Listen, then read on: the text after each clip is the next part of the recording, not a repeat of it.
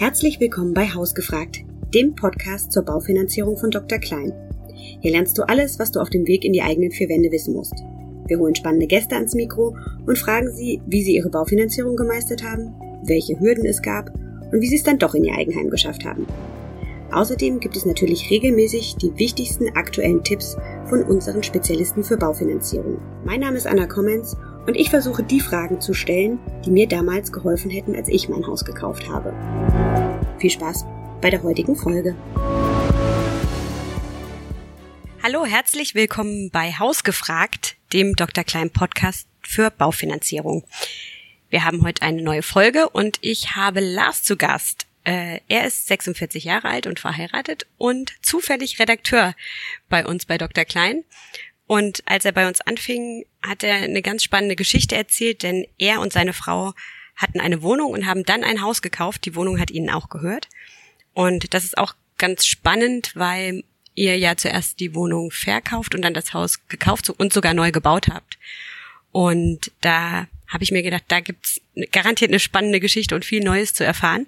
Und deswegen bist du heute mein Gast. Herzlich willkommen. Hallo Anna, vielen Dank. Was bedeutet denn für euch so zu Hause?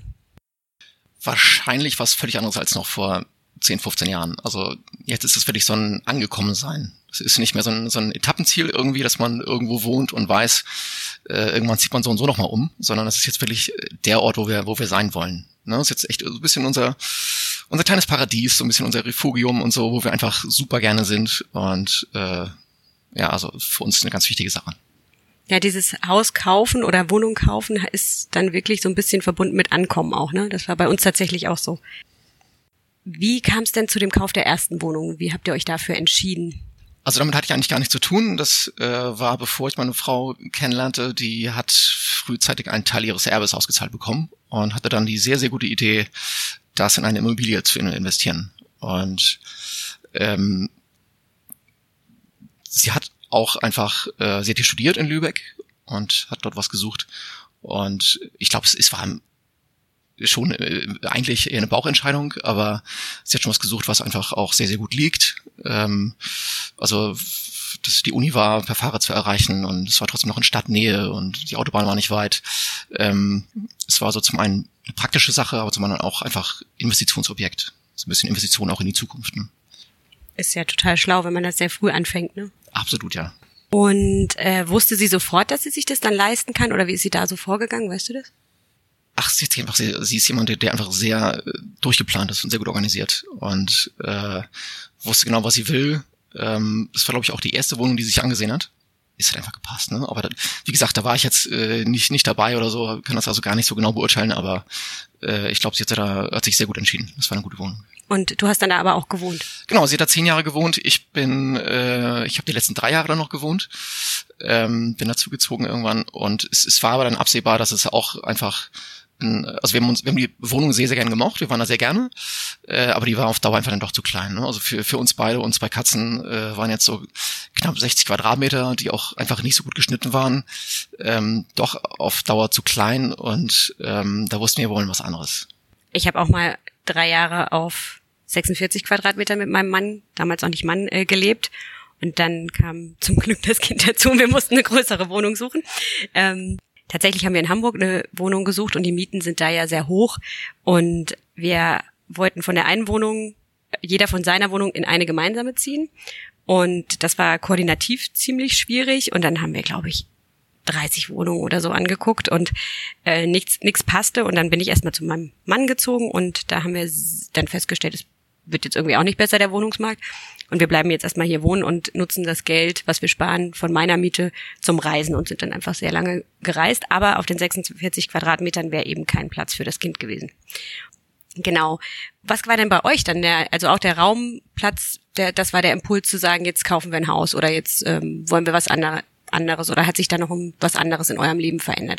Ich glaube, wir waren einfach so weit. Ähm, wir wollten den Schritt dann gehen. Äh, wir hatten geheiratet und, und, wussten, wir sind jetzt als Team so weit und, und wollen den nächsten Schritt dann auch irgendwie gehen. Und ähm, dann war aber einfach irgendwann die Gelegenheit da. Also meine Frau hatte in, in der Gegend, in der das äh, Neubaugebiet ausgeschrieben war, mit, mit insgesamt zwölf Grundstücken, ohnehin aufgrund ihres Hobbys immer in der Gegend und hat das äh, zufällig mitgekriegt. Und wir waren also die Ersten, die sich das angesehen haben. Wir waren auch die Ersten, die quasi entschieden oder entscheiden konnten, äh, welches Grundstück wir auswählen möchten.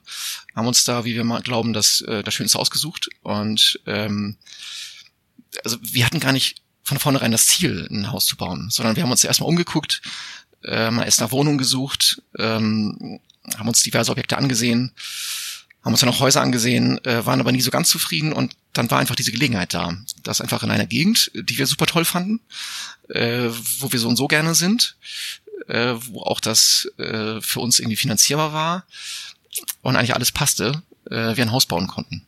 Und haben das dann eigentlich sofort, äh, ohne noch großartig äh, drüber nachzudenken.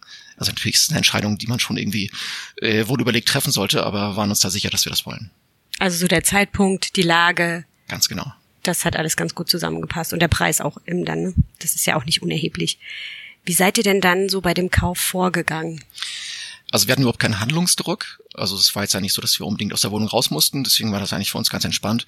Wir haben uns halt, wie man es wahrscheinlich auch so macht, äh, erstmal bei Immobilienportalen angemeldet, uns Angebote schicken lassen ähm, und haben uns dann auch Objekte angesehen, wie gesagt. Aber die, die konkreten Vorstellungen, was wir eigentlich wollen, das kam erst auch bei der Besichtigung. Also das ist auch ein Punkt, glaube ich, den wir dann erst lernen mussten. Wir haben uns äh, zu einem relativ frühen Zeitpunkt mal ein Haus angeguckt, bei dem eigentlich nichts gepasst hätte. Und äh, also weder weder die Bausubstanz noch die Lage, es, es war total laut dort. Äh, das, äh, die, die Räumlichkeiten hätten eigentlich nicht gepasst und trotzdem war das für uns für eine kurze Zeit echt eine, eine ernstzunehmende Option. Weil man, glaube ich, irgendwie dann ein bisschen in diesem, in diesem Flow drin ist und sagt, äh, wow, wir haben jetzt, wir machen jetzt diesen Schritt und, und kaufen uns ein Haus und, und machen was und gehen einen Schritt weiter. Und äh, davon sind wir zum Glück zurückgetreten und haben dann einfach durch Zufall diese, diese andere Möglichkeit entdeckt. Ähm, ja, aber das war wirklich auch ein bisschen Zufall. Okay, und ihr habt dann auch gleich den Zuschlag sozusagen bekommen? Genau.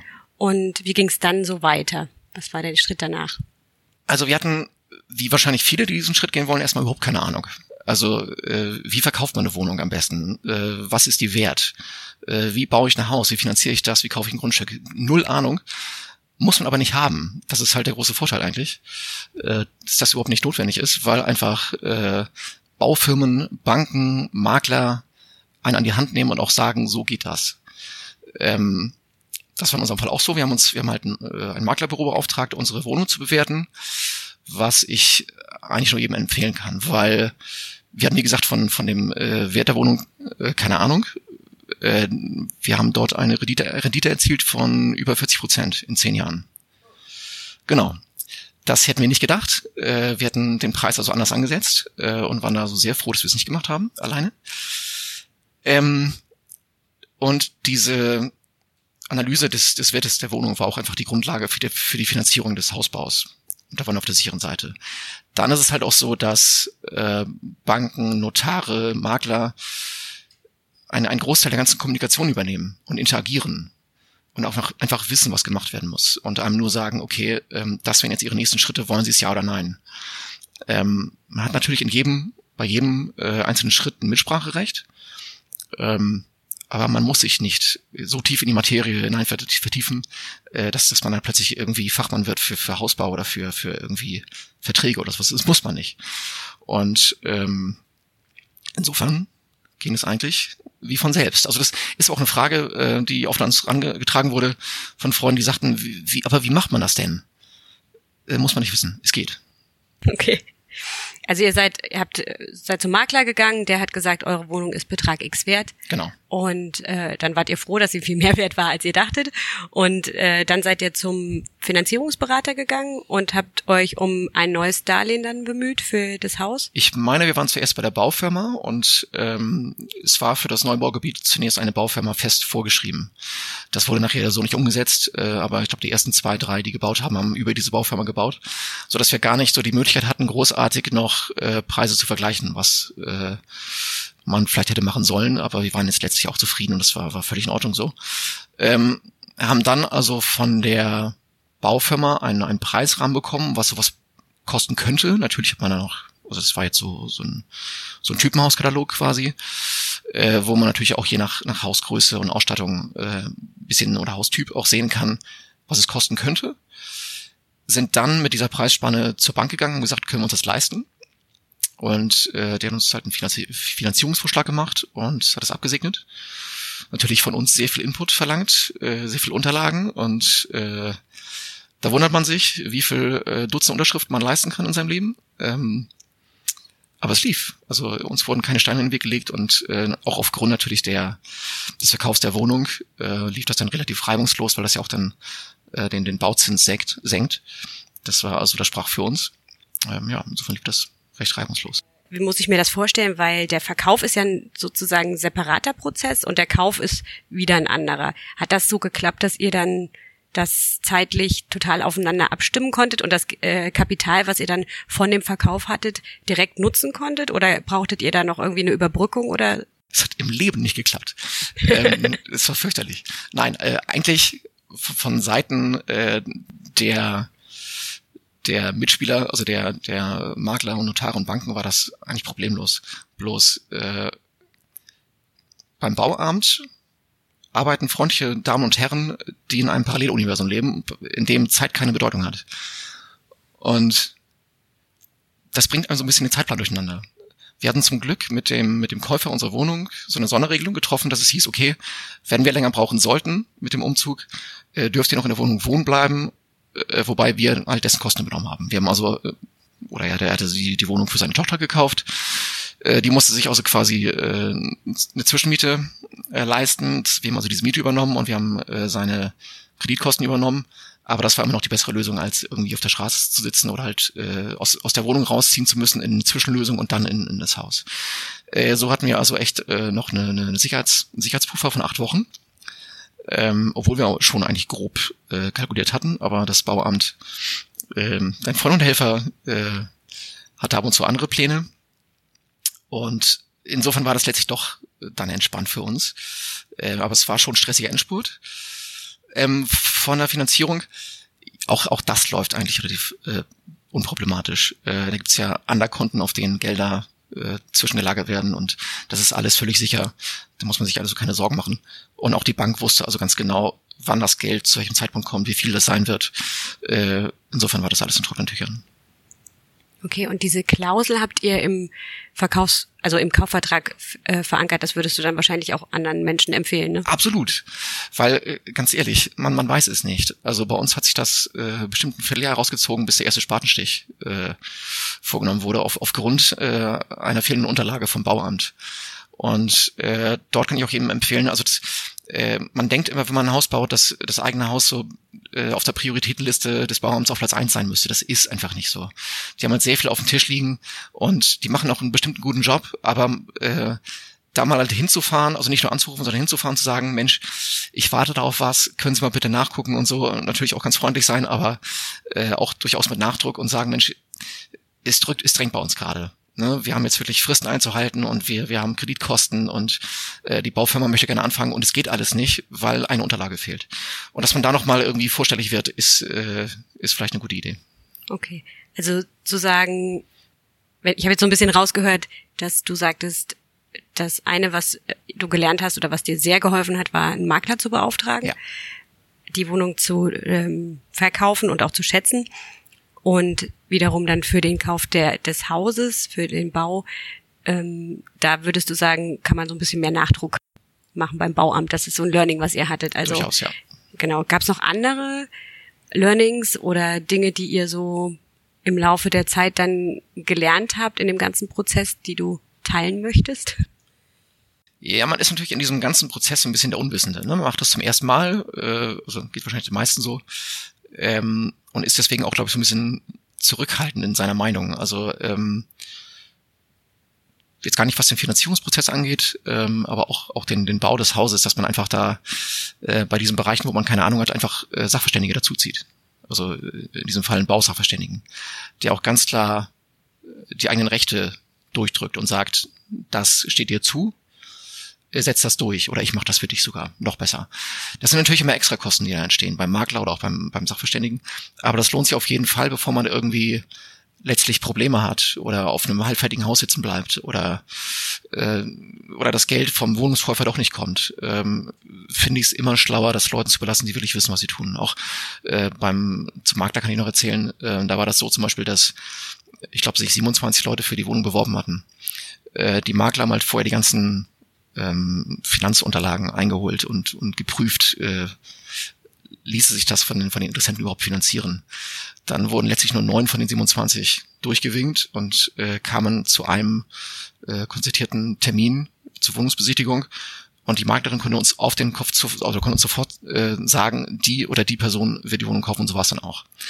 Die haben halt die Erfahrung und wissen, wie es läuft. Äh, wir wären da völlig hilflos gewesen. Also nicht, dass wir jetzt irgendwie wahrscheinlich hätten wir uns auch, wenn wir alleine gewesen wären, vielleicht mehr da rein vertieft oder mehr gewusst oder mehr informiert. Das mag schon sein. Äh, aber so war, wurde uns immer geholfen. Und das war, das war wirklich wichtig und, und gut. Ein gutes Gefühl einfach. Aber das ist ja auch eine krasse Gemengelage, wenn man sich überlegt, irgendwie, ich habe da diese Wohnung, die ich verkaufen muss, darum muss, müsste ich mich kümmern, wenn ich da keine Hilfe hätte. Auf der anderen Seite baue ich ein Haus, was du vermutlich auch damals zum ersten Mal gemacht hast. Ja. Da muss, muss man ja unglaublich viele Entscheidungen treffen. Und wenn man das zusammenbringt, dann wäre man alleine ja wahrscheinlich auch einfach überfordert. Ne? Also das dann auch zeitlich noch hinzukriegen. Man macht ja auch durchaus noch nebenbei seinen normalen Job.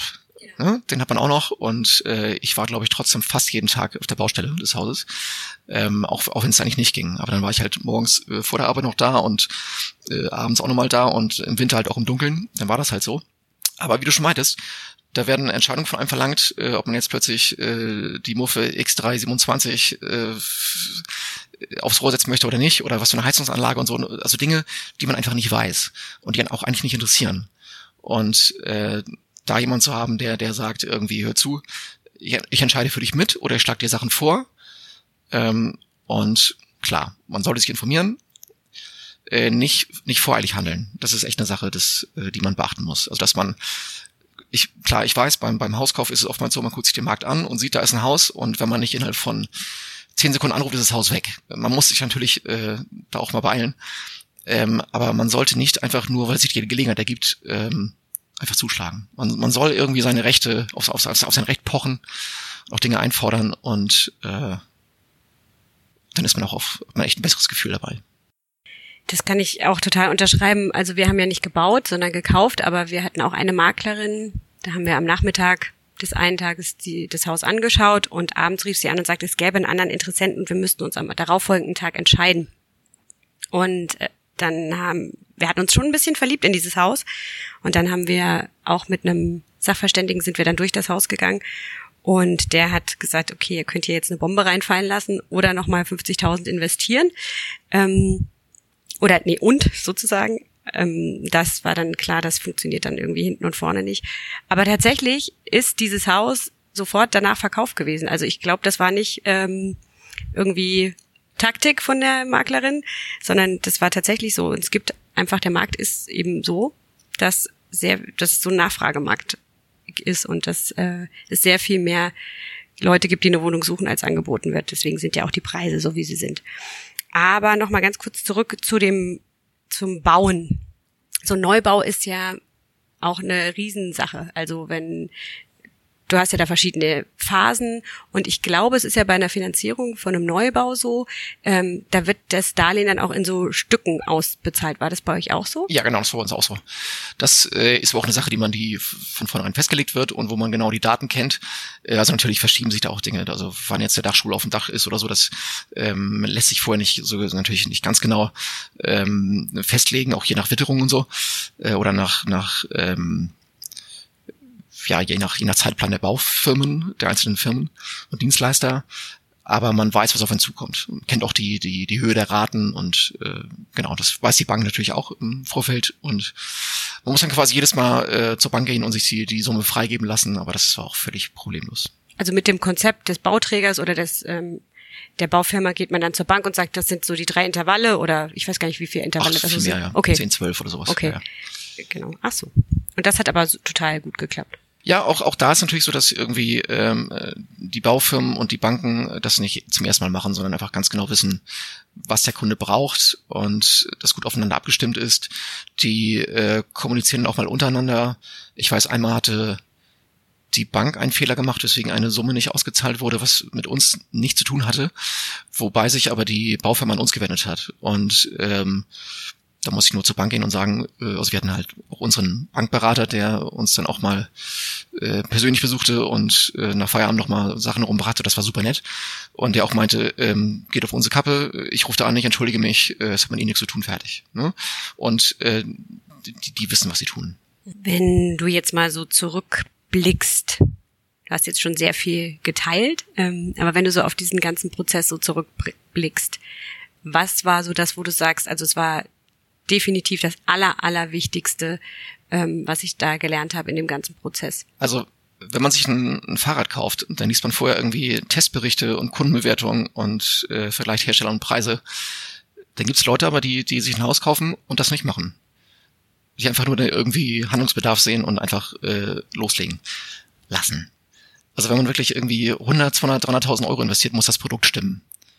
Ne, das ist, äh, man kann natürlich immer noch mal eine Tür austauschen oder äh, ein Waschbecken, aber wenn, wenn halt die Grundsubstanz nicht stimmt, ne, wie du auch meintest, man hätte eine Bombe reinschmeißen können, äh, wenn die Bausubstanz nicht stimmt oder der Zustand der Räume oder ähm, man weiß, man muss irgendwie, wenn man das Haus kauft, ein Jahr später für 20.000 Euro eine neue Heizungsanlage einbauen ähm, oder oder neues Dach für 30.000 oder sowas, das sollte man wirklich irgendwie äh, zumindest im Hinterkopf haben und, und sich nicht schönreden. Das war für uns, glaube ich, eine ganz wichtige Sache, dass man äh, den zeitlichen, finanziellen Rahmen echt grob kalkuliert. Man denkt immer, uns passiert schon nichts. Aber bei uns wurden auch äh, Fenster falsch gemauert äh, äh, und auch diese, dieser Spruch, dass der aktuellste Bauplan immer im Büro liegt, aber nie, nie auf der Baustelle, trifft auch auf jeder Baustelle zu, dass einfach Dinge falsch gebaut werden äh, nicht bei jedem muss wieder was abgerissen werden, aber ich weiß, beim, beim, beim Nachbarn war das so, der hat anstatt äh, geplanter 5.000 Euro irgendwie, ich glaube 30, 40.000 Euro allein für die, für die Bodenarbeiten bezahlt, weil dort eine Torflinse war und der Boden halt nicht tragfähig. Das sind Dinge, bei denen man denkt, mir passiert es nicht, aber es passiert.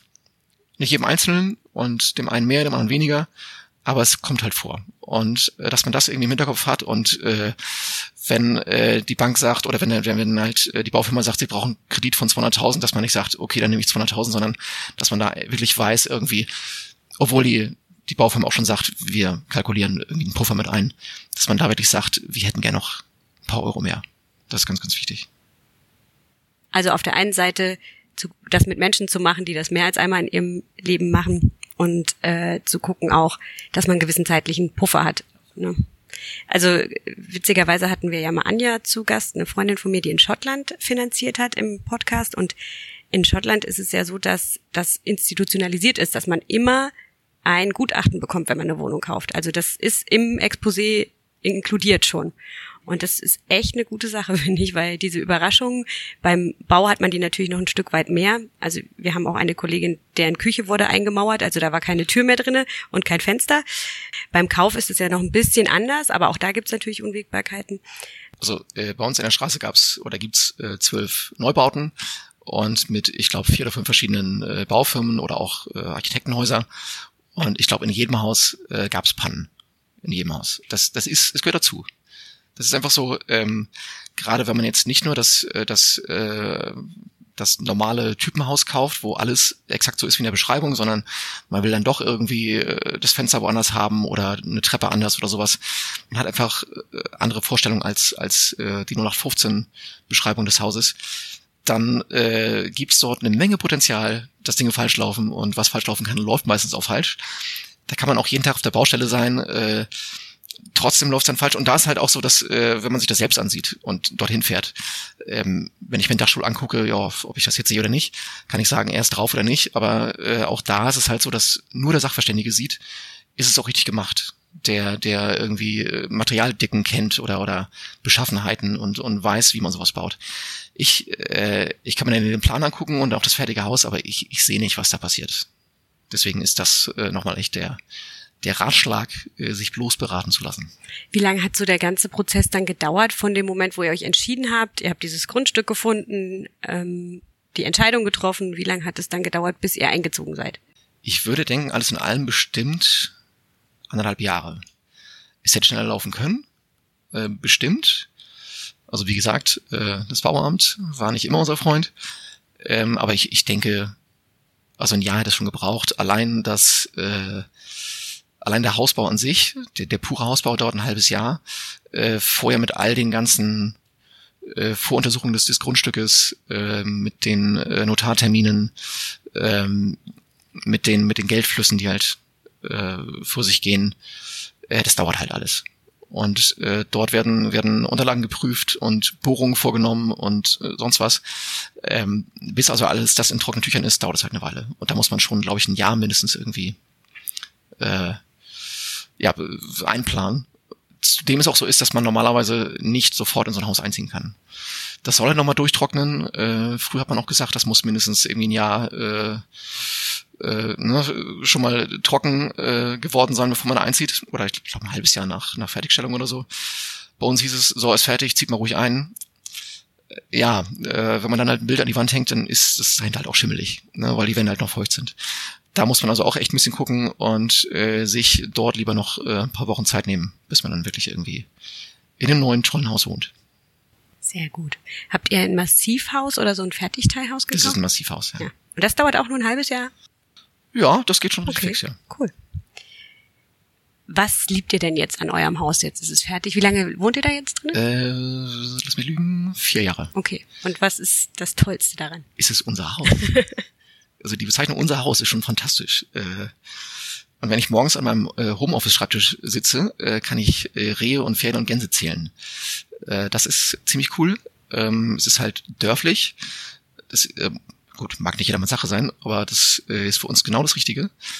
Ähm, Gerade jetzt irgendwie in dieser doch etwas ungewöhnlichen Zeit äh, hatten wir die Möglichkeit, äh, auch bei, bei dem schärfsten Lockdown jederzeit rauszugehen in den eigenen Garten, das wirklich zu genießen. Ähm, man muss sich halt nicht mit anderen Hauseigentümern oder Wohnungseigentümern äh, in so einem Reihenhaus über die kaputte Birne im, im Keller irgendwie äh, unterhalten und rechtfertigen. Man hat die absolute Entscheidungsfreiheit.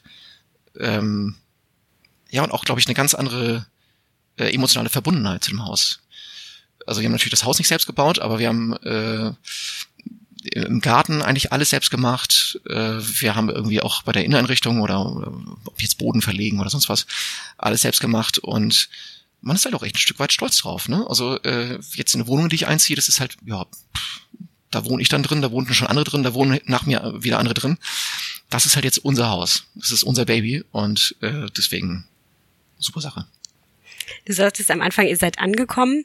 Bleibt ihr da jetzt für immer wohnen? Bestimmt gibt's irgendwie in Lübeck äh, größere oder, oder irgendwie extravagantere Häuser oder sowas, aber es gibt in Lübeck kein Haus, in dem ich lieber wohnen würde als in dem. Äh, es ist einfach perfekt so für mich. Also ich, ich fahre wirklich, wenn ich morgens zur Arbeit fahre oder in die Stadt fahre, dann äh, klar, es gibt Häuser an der Wagenetz und so weiter und die sind, ne, aber brauche ich nicht. Ähm, das ist jetzt unseres so. Und es ist echt, die, die Lage ist super. Wir fühlen uns da unglaublich wohl. Ähm, unsere beiden Katzen auch. Äh, das, ja, also wenn wir in der Stadt sind, ist es uns auch fast schon ein bisschen äh, zu, zu laut. Ähm, deswegen sind wir da eigentlich sehr, sehr gerne. Das, also das ist wirklich so unser, unser, unser Ruhepol, äh, unser Rückzugsort, so das ist für uns fantastisch. Dann ganz, ganz vielen Dank für das Gespräch, Lars. Gerne. Ich habe viel gelernt und ich hoffe, ihr auch. Wenn ihr Fragen habt oder Anregungen, dann schreibt uns gerne an hausgefragt.drklein.de, drklein.de. Und wenn euch der Podcast gefallen hat, dann teilt ihn gerne. Bis zum nächsten Mal.